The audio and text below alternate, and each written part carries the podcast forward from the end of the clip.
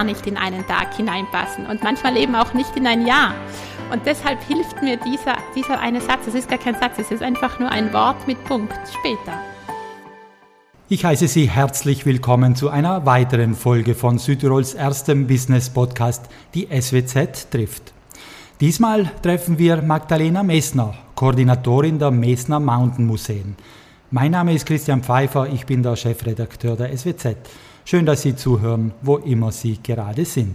Schön, dass Sie sich die Zeit für uns genommen haben, Frau Messner. Ja, hallo, ich freue mich sehr. Wir sitzen hier im Büro von Magdalena Messner im Messner Mountain Museum Firmien auf Schloss Sigmundskron. Es ist ein schönes Büro in altehrwürdigen Gemäuern. Und wir wollen in diesem Büro heute mit Magdalena Messner über ihre Arbeit, ihr Leben, ihre Ansichten und ihre Führungsgrundsätze sprechen. Sehr oft muss sie in Interviews ja Fragen zu ihrem berühmten Vater Reinhold beantworten und darüber, wie es ist, dessen Tochter zu sein. Heute aber werden wir nicht über den Vater sprechen, sondern über Magdalena Messner. Geboren wurde sie vor 34 Jahren in München als erstes von drei Kindern von Reinhold Messner und der Wiener Textildesignerin Sabine Stehle. Die ersten Jahre ihres Lebens verbrachte sie in München, sie war aber auch viel unterwegs und besuchte vier verschiedene Kindergärten, für einige Monate sogar einen in Kathmandu in Nepal. Zur Schule ging sie später in Meran und während der Sommerferien war sie meistens auf Schloss Juval anzutreffen. Nach der Matura, abgeschlossen übrigens mit der Höchstnote, ging Magdalena Messner aus Südtirol wieder weg. Sie ließ sich zur Werbegrafikerin ausbilden und studierte alsdann in Wien und Rom zwei ziemlich unterschiedliche Fächer, Kunstgeschichte und Wirtschaft.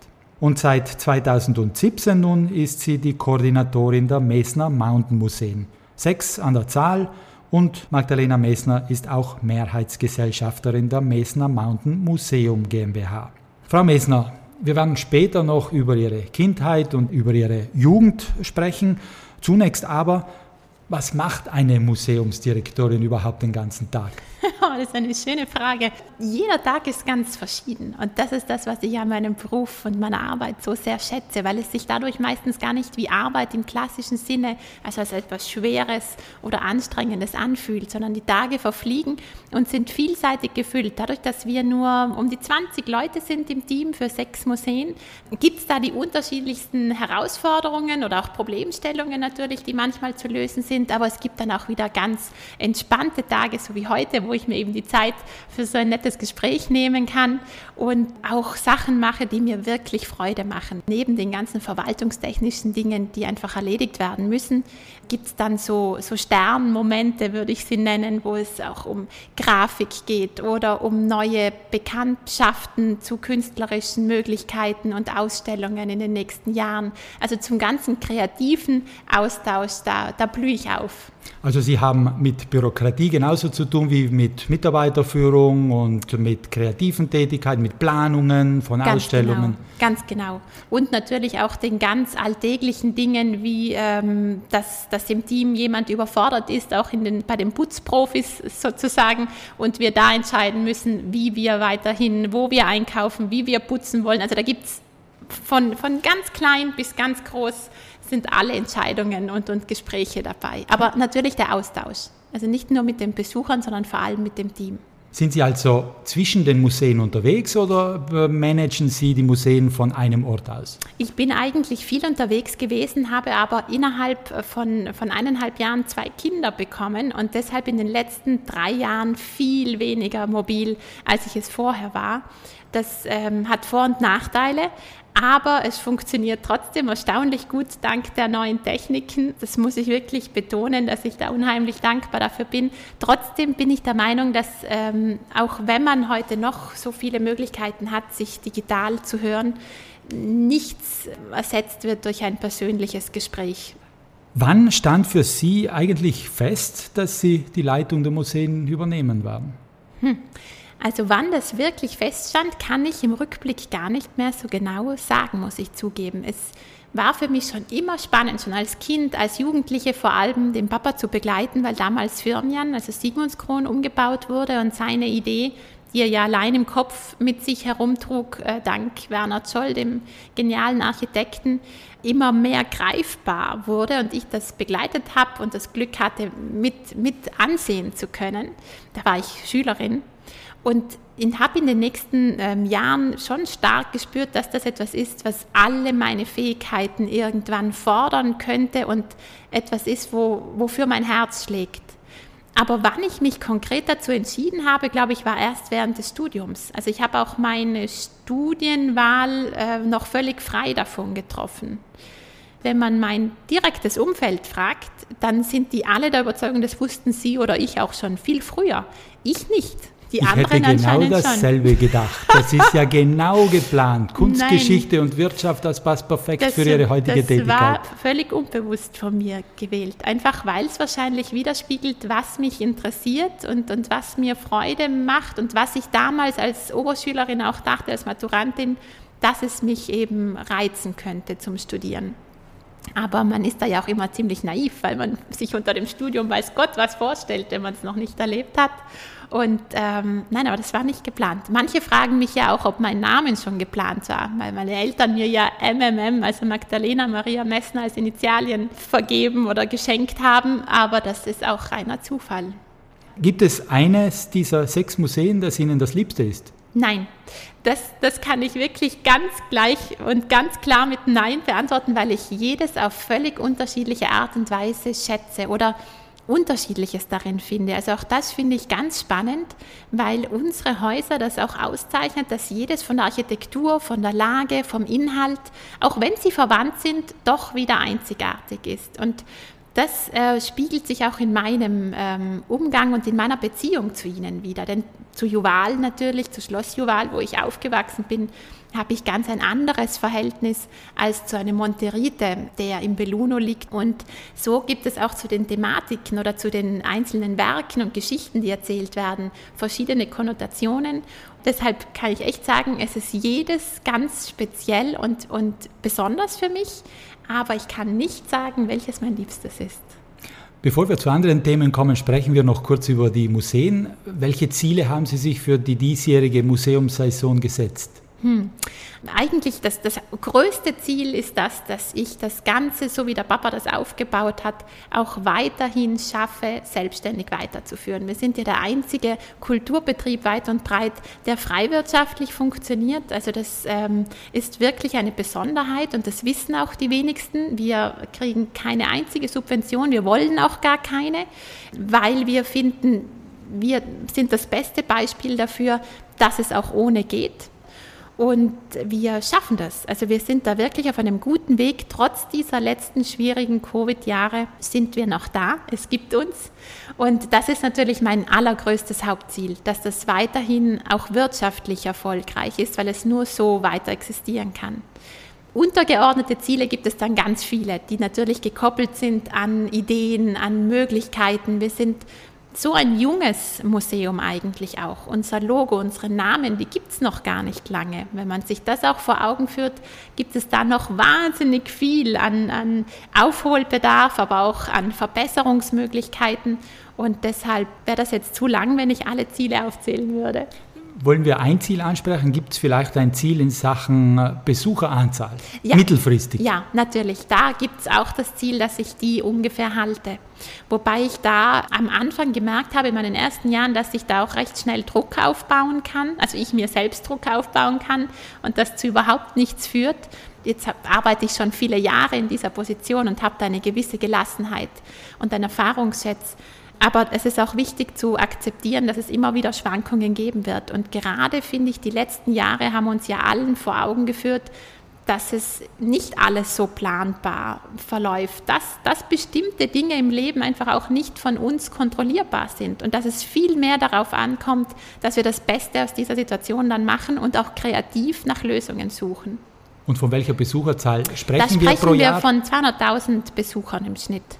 Ähm, wir sind dadurch nach dem Ötzi und natürlich auch mit den Museen von, oder nicht Museen, sondern von den Gärten von Trautmannsdorf mit die erfolgreichsten ähm, Attraktionen Südtirols und sind in Studien anscheinend direkt gleich nach den Dolomiten genannt worden. Also nach unabhängigen Studien, was mich sehr, sehr stolz macht. Mhm. Und Firmian, wo wir hier sitzen, ist der größte Besuchermagnet, oder? Ja, wobei das auch immer wieder variiert, je nach Saison. Also wir haben ja jedes Haus in einer ganz anderen Lage und deshalb gibt es auch je nach Jahreszeit oder auch je nach architektonischen Begebenheiten verschiedene Öffnungszeiten. Wenn man alle Häuser sozusagen herunterbricht auf, auf dieselben Öffnungstage, weil die unterscheiden sich teils ziemlich stark, dann äh, ist es gar nicht mal Firmian alleine, sondern ein kommt auch dann recht bald schon dazu und das Ripa auch. Also das ist ähm, je nachdem, wo man hinschaut. Wir haben vorhin über Ihre Führungsaufgaben und Ihre Aufgaben als Museumsdirektorin gesprochen. Ein Museumsbetrieb funktioniert also genau gleich wie jedes andere Unternehmen. Definitiv. Also uns unterscheidet da absolut gar nichts zu anderen Branchen. Der einzige Vorteil ist der, dass es bei uns kreativer zugeht und dass wir keine Fristen einhalten müssen. Die größte Herausforderung ist bei uns bestimmt einerseits darin gelegen, dass wir immer weiter interessant bleiben wollen, also auch belebt das Ganze gestalten wollen, also nicht stagnieren in dem Sinne, dass es für Besucherinnen und Besucher spannend bleibt, auch öfter zu uns zu kommen, aber auch für uns im Team, dass man nicht in eine Routine verfällt und irgendwann gar nicht mehr ähm, sieht, was es eigentlich noch für andere Arten ähm, gibt und, und Gestaltungsmöglichkeiten.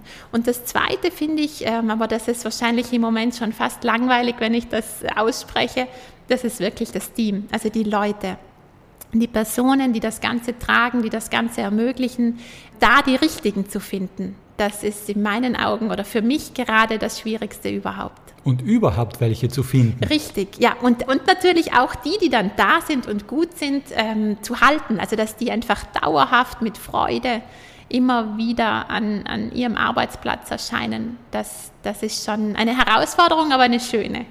Ich stelle fest, der Mitarbeitermangel macht auch Ihnen zu schaffen. Deswegen meine Frage, was machen die Mesner Mountain Museen, um als Arbeitgeber attraktiv zu sein und zu bleiben?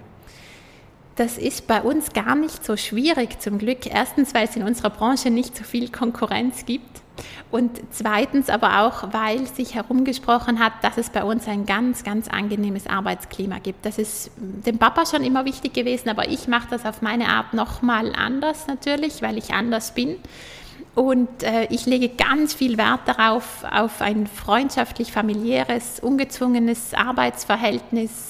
Ich bin vom Typ her schon eine Kümmererin und daher schlägt das da dann natürlich auch durch weil alle, die mir wichtig sind, das ist egal, ob das eben Freunde oder Familie oder Mitarbeiterinnen und Mitarbeiter sind, die liegen mir am Herzen und um die kümmere ich mich auch. Und dadurch ist es bei uns ähm, kein so alltägliches ähm, Nebeneinander, sondern wirklich ein Miteinander.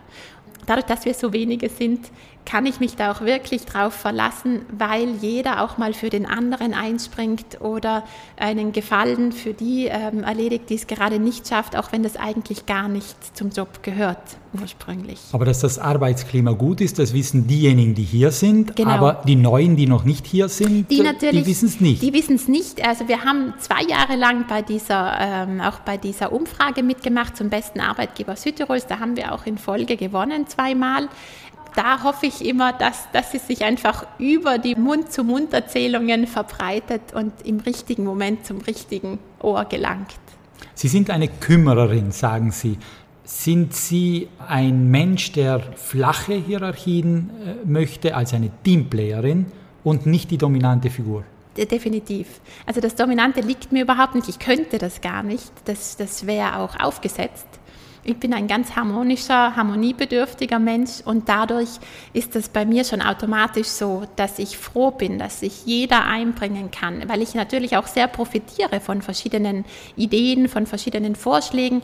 Manches bekomme ich ja auch gar nicht mehr selbst so direkt mit. Also klar habe ich auch vor vielen Jahren selbst die Kassa geführt und ja, das nicht nur als Studentenjob gemacht, sondern wirklich auch am Anfang meiner Tätigkeiten im MMM. Aber jetzt ist es doch schon wieder eine Weile her.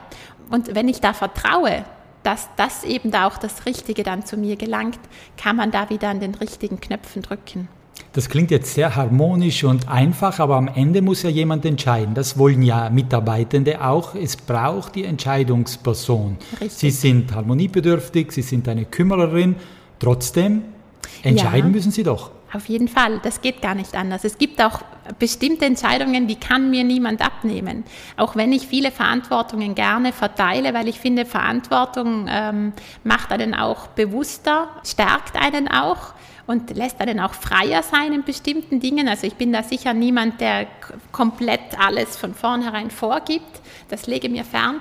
Aber ja, Entscheidungen, auch unangenehme Entscheidungen ähm, gehören dazu und da bin ich, glaube ich, ein Leben lang weiterhin am Lernen, äh, wie, wie bei so vielen. Das äh, fordert einen immer wieder auch aufs Neue heraus. Und auch wenn man vielleicht, also das ist mir auch schon passiert, danach sich denkt, okay, das habe ich jetzt vielleicht nicht ganz so geschickt gemacht oder hätte ich anders regeln können, aber genau dadurch weiß man es dann fürs nächste Mal. Also dieses Fehler machen gehört einfach auch dazu. Gibt es noch weitere Führungsgrundsätze, an denen Sie sich ausrichten? Sie, Fehlerkultur haben Sie angesprochen, Teamplayerin haben Sie angesprochen, aber gibt es Führungsgrundsätze, an denen Sie sich ausrichten? Ja, definitiv kooperativ. Also wenn wir bei den klassischen Führungsstilen sind, dann bestimmt dort und, und empathisch. Also das sind ähm, Werte, die mir sehr am Herzen liegen, die mir wichtig sind, weil ich glaube, auch nur so kann man jemanden ans Team und an den Betrieb binden und auch irgendwie mitnehmen, also im positiven Sinne, leidenschaftlich mitziehen, für dieselbe Sache brennen. Es fällt auf, dass Sie nicht unbedingt viel in der Öffentlichkeit auftreten. Das macht immer noch Ihr Vater. Hat diese Zurückhaltung in der Öffentlichkeit auch damit zu tun, dass Sie auch die Schattenseiten gelernt haben, die es hat, eine öffentliche Person zu sein? Ja, also ich glaube, da gibt es äh, mehrere Facetten. Erstens, weil ich ganz dankbar und froh bin, dass der Papa mir da noch einiges abnimmt. Erstens, weil er es auch besser kann, weil er auch viel mehr Reichweite hat als ich. Und ich denke mir, irgendwann werde ich es dann sowieso alle ganz alleine auch diesen Bereich schupfen müssen.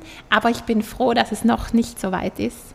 Und zweitens ganz, ganz sicher auch, äh, was Sie gerade angesprochen haben, dass ich sehr schätze, dass ich eben nicht immer in der Öffentlichkeit stehen muss.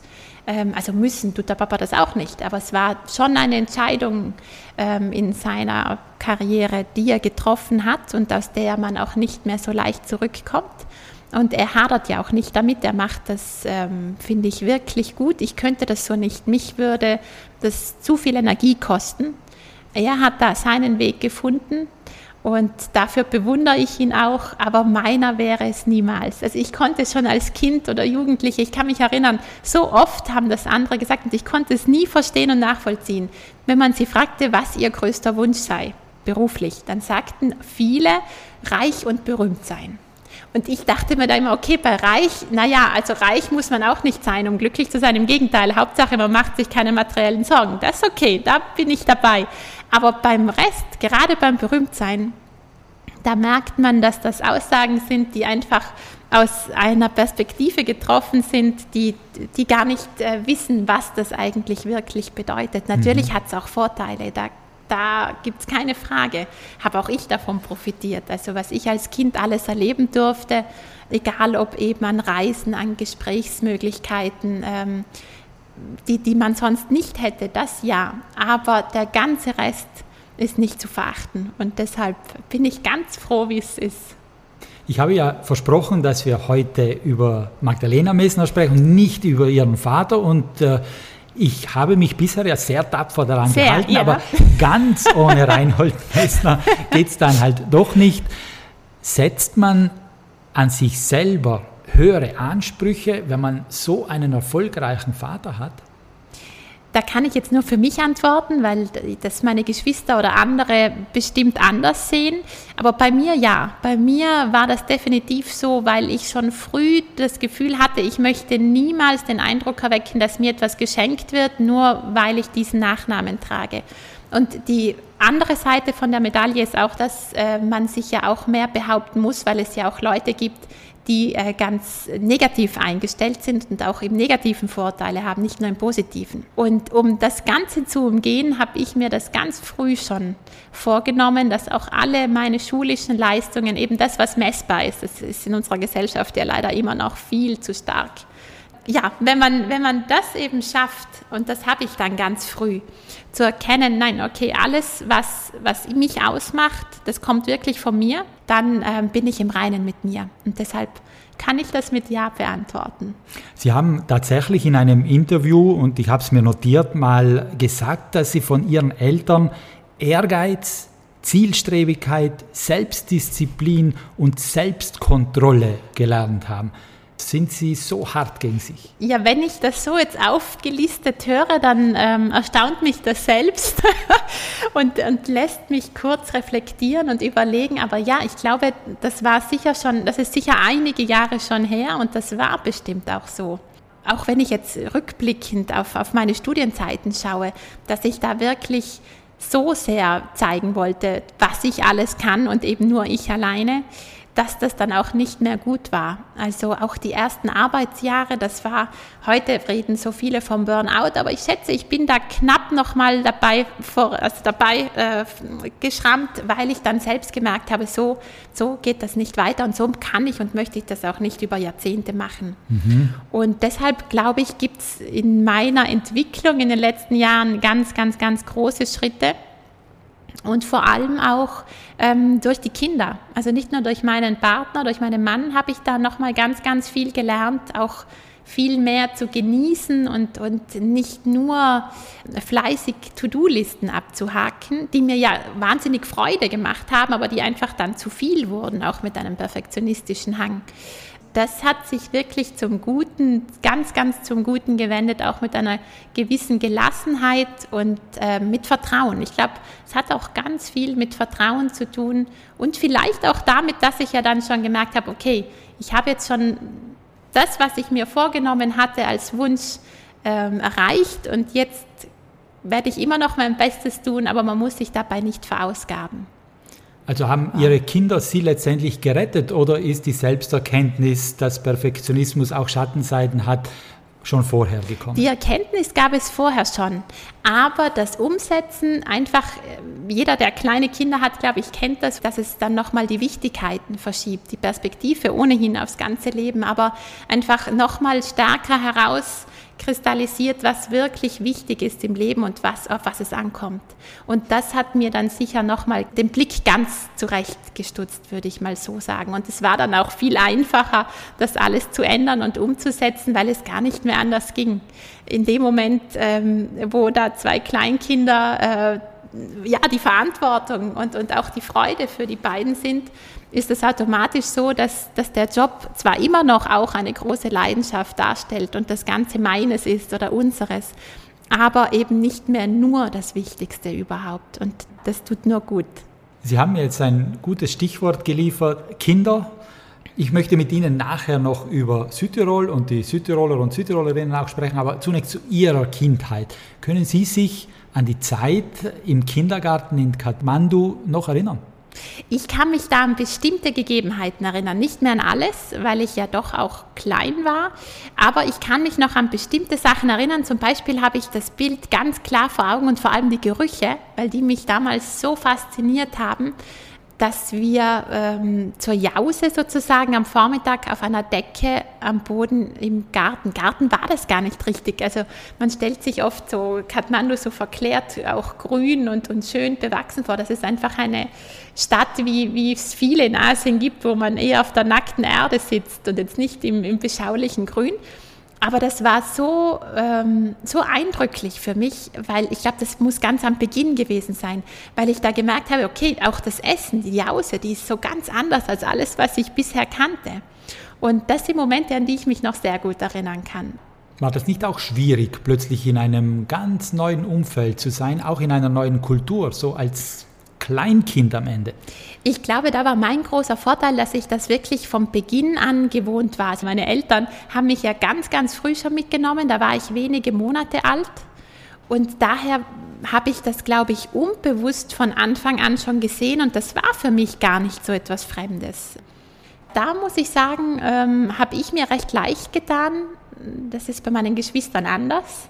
Es ist auch sicher Typsache, Charakterfrage. Und ich war damals schon neugierig auf andere Kulturen. Ich hatte auch, kann ich mich erinnern, keine Sprachschwierigkeiten. Ich habe auch Dialekt, zum Beispiel Südtiroler Dialekt, kannte ich ja gar nicht, weil meine Mama ist aus Österreich und daher sprachen meine Eltern Hochdeutsch zu Hause.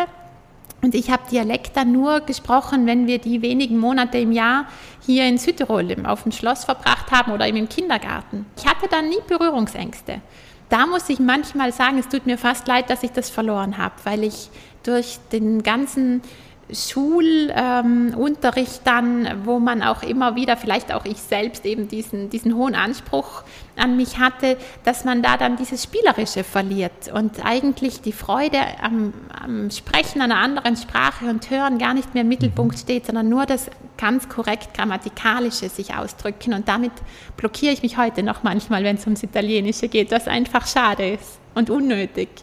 Nochmal zurück, macht diese ständige Entwurzelung irgendwo schneller erwachsen? Hm. Äh, sehr gute Frage. Das könnte sein. Ich glaube, in meinem Fall, ja, vielleicht ja. Sie lässt einen selbstständiger werden. Und ich glaube, in meinem Fall war es noch dazu auch meine Rolle in der Geschwisterabfolge, dass ich ja die Älteste war und ganz klassisch dadurch schon sehr früh mich verantwortlich gefühlt habe, auch für meinen kleinen Bruder, viel später dann für unsere kleine Schwester, weil die kam erst 14 Jahre später auf die Welt und unsere Eltern ja auch viel unterwegs waren. Also unsere Mutter eigentlich dann auch wieder viel zu Hause, aber doch zwischendurch mit unserem Vater unterwegs. Da war ich schon sehr früh sehr pflichtbewusst, zu pflichtbewusst im Nachhinein. Mhm. Sie haben die Kindheit fern von Südtirol verbracht, Sie haben dann die Studienjahre wieder fern von Südtirol verbracht. Heute leben und wohnen Sie in Südtirol. Was ist Südtirol für Sie? Eine Liebe oder eine Hassliebe? Nein, definitiv schon, schon eine Freude. Also ich bin, ich bin eindeutig gerne hier und ich hätte selbst nicht gedacht, wie gern ich da bin. Das war für mich ebenfalls überraschend, weil ich als ich noch hauptsächlich hier gewohnt habe und zur Schule gegangen bin, gar nicht gemerkt habe, wie schön wir es hier eigentlich haben. Das wird einem ja oft dann erst bewusst, wenn man es nicht mehr hat. Und ähm, gerade die Berge, ich kann mich erinnern, mich ging das, also mir ging es wirklich auf die Nerven, diese äh, klassisch in der Pubertät mit den Eltern da wandern gehen zu müssen. Ähm, das konnte ich gar nicht mehr haben und bin auch nicht mehr mitgegangen. Ich habe mich da einige Jahre verweigert und während des Studiums habe ich dann aber erst wieder gemerkt, wie sehr mir das fehlt, also wie sehr das auch in mir steckt, mich geprägt hat und wie ich das brauche dieser Überblick von oben und das Ordnen aller Gedanken, das genieße ich jetzt wirklich sehr, dass das wieder jederzeit so leicht möglich ist. Also irgendwo hat Ihnen Ihr Vater schon die Leidenschaft für das Klettern und für das Wandern ähm, weitergegeben. Sie haben es nur spät gemerkt. Klettern eigentlich nie. Ich kann zwar jeden sichern, ich komme auch bei ganz leichten Touren hoch, also die, die, die Basis wäre da, aber meine Leidenschaft nicht. Beim Wandern sehr wohl. Wandern und, und einfach auch ähm, das Bewusstsein für, für die Natur äh, auf jeden Fall. Und die Weite der Welt vermissen Sie nie? Doch, natürlich. Wie könnte es anders sein? Doch, doch, da bin ich regelmäßig im Zwiespalt. Ähm, aber natürlich mit meinen zwei kleinen Jungs jetzt bin ich auch viel, viel, viel weniger mobil als früher. Und das macht aber nichts, weil ich merke, dass ich auf diesen ganzen Erfahrungsschatz immer wieder zurückgreifen kann und mich noch mehr in Vorfreude auf das freue, was immer dann wieder möglich sein mhm. wird. Sprechen wir noch kurz über Südtirol, über die Südtirolerinnen und Südtiroler. Wenn Sie die charakterisieren müssten, was würden Sie sagen? Hm. Ich glaube, dass sich das so pauschal gar nicht sagen lässt, weil ja jedes, jeder Mensch schon mal ganz individuell ist und dann nochmal jede Region, jedes Tal seine Eigenheiten hat. Hm, wenn ich jetzt aber für uns alle so ganz drüber sprechen würde, dann würde ich sagen, uns zeichnet auf jeden Fall dieser Mix aus, also diese mittlerweile auch wirklich Offenheit zwischen den verschiedenen Kulturen. Und ich glaube, genau das ist es, was uns auch so stark sein lässt und wo unheimlich viel Potenzial drinnen steckt. Nur wissen es so viele oder, oder noch nicht oder wir vergessen es auch oft. Wenn wir über Südtirol reden, dann komme ich nicht umhin, Ihnen eine Frage zu stellen über die geplante Bettendeckelung, Tourismusdeckelung. Nun leben die Messner Mountain Museen vom Tourismus. Wie stehen Sie zur Absicht, den Tourismus zu beschränken? ich verstehe, dass es eine Diskussion dazu geben muss und finde es gut, dass die überhaupt geführt wird, dass es Raum dazu gibt. Allerdings ähm, finde ich, es ist nicht, richtige, nicht der richtige Ansatz, nicht der richtige Weg, der im Moment vorgeschlagen wird. Denn was nützt uns ein Bettenstopp so äh, hingeworfen, wenn bestimmte Täler gar keine Betten haben und äh, total überrannt sind? Nehmen wir das, das Tal, das Heimattal von meinem Papa, Vilnös.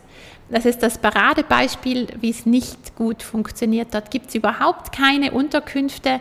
Es gibt aber einen unglaublichen Besucherstrom an, an Massentagesausflüglern die nur in dieses Tal hineinfahren, da drinnen dann eine Wanderung machen oder vielleicht ein paar Fotos vom Hotspot, dem, dem Kirchlein, das wir alle kennen, und auf vielleicht noch eine Alm schauen, aber vielleicht auch nicht mal dort etwas konsumieren, weil sie was dabei haben und dann wieder zurückfahren. Das heißt, im Dorf bleibt gar nichts außer Müll und Lärm und Unruhe. Und dass da dann natürlich auch eine gewisse ähm, Negativität dem Tourismus oder den Touristen gegenüber entsteht, ist nachvollziehbar.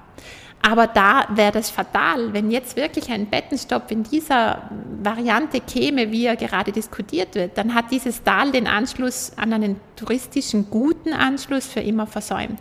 Und andere hingegen, die übertrieben haben und viel zu viele Betten haben, da gibt es ja auch genügend Beispiele, die brauche ich jetzt gar nicht namentlich nennen, ja, das, das ist einfach dann nicht gut. Das ist nicht nachhaltig und auch nicht zielführend, finde ich. Geplant wäre ja eine Umverteilung in Richtung Täler wie Vilnös, Gemeinden wie Vilnös. Aber wenn ich es richtig verstehe, Sie sagen ja, nicht die Betten sind das Problem, sondern auch der Tagestourismus ist Definitiv. ein Riesenproblem. Und natürlich auch die Infrastruktur. Also in meinen Augen müsste man dort oder hätte man schon längst ansetzen müssen, dort, wo es auch gar nicht so viele Touristen braucht, das Fass zum Überlaufen zu bringen. Wo wir alleine, wir Südtirolerinnen und Südtiroler schon mit dem Berufsverkehr in bestimmten Zeiten an bestimmten Orten für zu viel sorgen. Und das Ganze könnte man dann ausweiten noch. Ich finde, wir müssten uns oder sollten uns alle fragen, wie wir selbst eigentlich leben und wohnen möchten zukünftig. Es sollte gar nicht nur um die Touristen gehen, sondern darum, dass wir uns dieses Fleckchen Erde weiterhin nachhaltig und gut bewohnbar und lebbar gestalten. Und dafür gehört für mich auch definitiv dazu, dass man andenken sollte, einfach auch ein es muss jetzt kein Bioland werden, das ist utopisch, aber ein, ein grüneres Südtirol. Und ich glaube, wenn wir anfangen, uns mit solchen Thematiken wirklich in der Tiefe zu beschäftigen und das auch zu verändern, dann spüren das automatisch auch alle, die zu uns kommen. Und wir brauchen auch gar keine Werbung mehr, weil das eigentlich ja das ist, wonach jeder strebt. Irgendwo sein zu können, Zeit verbringen zu können, wo es einem gut geht. Das wäre jetzt eine weitere Podcast-Folge mit Magdalena Meissner, wenn wir das jetzt diskutieren würden. Ich möchte mit Ihnen zum Schluss kommen. Abschließend stelle ich Ihnen drei Fragen, auf die Sie mir bitte wirklich ganz, ganz kurz antworten. In Ordnung. Erstens, worüber können Sie sich besonders freuen? Oh, über das glückliche Leuchten und Strahlen in den Augen meiner Kinder. Wo können Sie am besten abschalten? Beim Yoga machen und meditieren, aber auch beim Wandern. Und welches ist der beste Ratschlag, den Sie jemals bekommen haben? Da werden Sie jetzt lachen, später, ähm, later. Und zwar beim Meditieren merkt man ja so stark, was für einen Monkey Mind, also welchen herumspringenden Affengeist wir alle haben und was da alles los ist in uns, was wir sonst gar nicht wahrnehmen im Alltag. Und das wiederum bei mir jedenfalls äh, trifft das sehr gut zu, weil ich da gemerkt habe, es hat mich bewusst ähm, ja, wahrnehmen lassen, dass ich auch im Alltag viel zu viele Ideen habe oft. Das, ist, das kann gar nicht in einen Tag hineinpassen und manchmal eben auch nicht in ein Jahr. Und deshalb hilft mir dieser, dieser eine Satz, es ist gar kein Satz, es ist einfach nur ein Wort mit Punkt später. Ein gutes Wort und ein gutes Schlusswort, Frau Mesner. Herzlichen Dank für die Einblicke in Ihre Welt und alles Gute weiterhin. Danke vielmals. Das war ein Gespräch mit Magdalena Mesner, der Koordinatorin der Mesner Mountain Museen. Danke, liebe Zuhörerinnen und Zuhörer, auch Ihnen fürs Dabeisein. Die nächste Folge unseres Podcasts gibt es in zwei Wochen. Und wenn Sie in der Zwischenzeit Lust auf noch mehr Interviews und Berichte aus Südtirols Wirtschaft und Politik haben, dann gibt es jeden Freitag druckfrisch die neue SWZ. Und online gibt es uns auf swz.it natürlich auch. Bis zum nächsten Mal. Machen Sie es gut und bleiben Sie gesund.